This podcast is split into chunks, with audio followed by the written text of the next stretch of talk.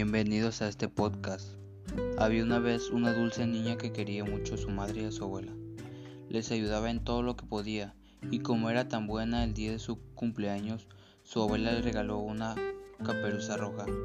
Como le gustaba tanto e iba con ella a todas partes, pronto la gente le empezó a llamar Caperucita Roja.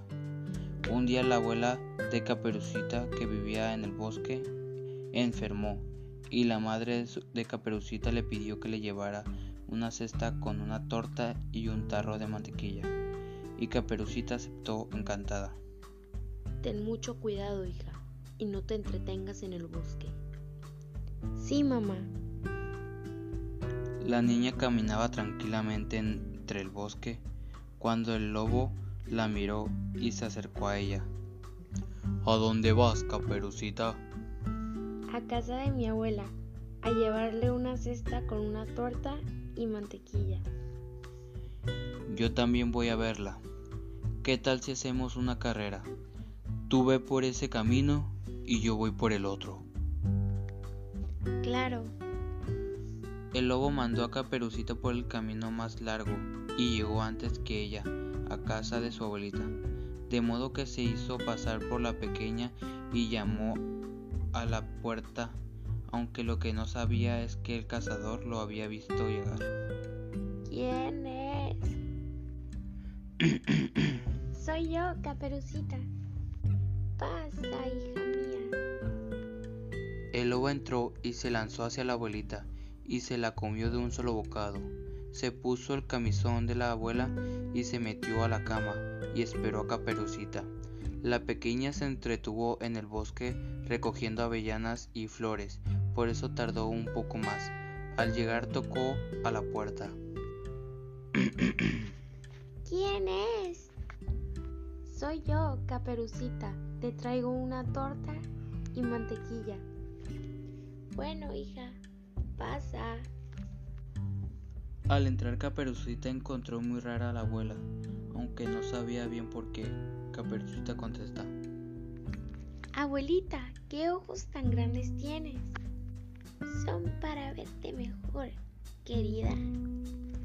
Abuelita, ¿qué ojos tan grandes tienes? Claro, hija, son para oírte mejor. Pero abuela, ¿qué dientes tan grandes tienes? Son para comerte mejor. El lobo salta sobre Caperucita y se la come de un solo bocado. Un instante después el cazador se percata que algo malo sucedía, ya que lo había visto entrar a la casa y aún no salía, ya que era raro ver a un lobo entrar a la casa. El cazador decidió entrar, pero no imaginó que el lobo se había comido a Caperucita y a la abuela, ya que el lobo estaba dormido y con la panza llena, el cazador toma su cuchillo y le abre la panza y saca a Caperucita y a la abuela. Después se le viene una idea a la mente. Este lobo se merece un castigo. Tengo una idea para que ya no lo vuelva a intentar. Nunca más. Entonces el cazador decide llenarle la barriga de piedras y después le cose la barriga. Ellos se van y el lobo despierta con mucha sed. Decide ir al río, pero de repente cae y se ahoga. Caperucita llega a su casa con la abuela y le dice a su madre lo que sucedió. Entonces le jura que le va a hacer caso a la próxima sobre todos los consejos que le diga su madre. Muchas gracias por escuchar este podcast. Así que nos vemos hasta la próxima. Bye.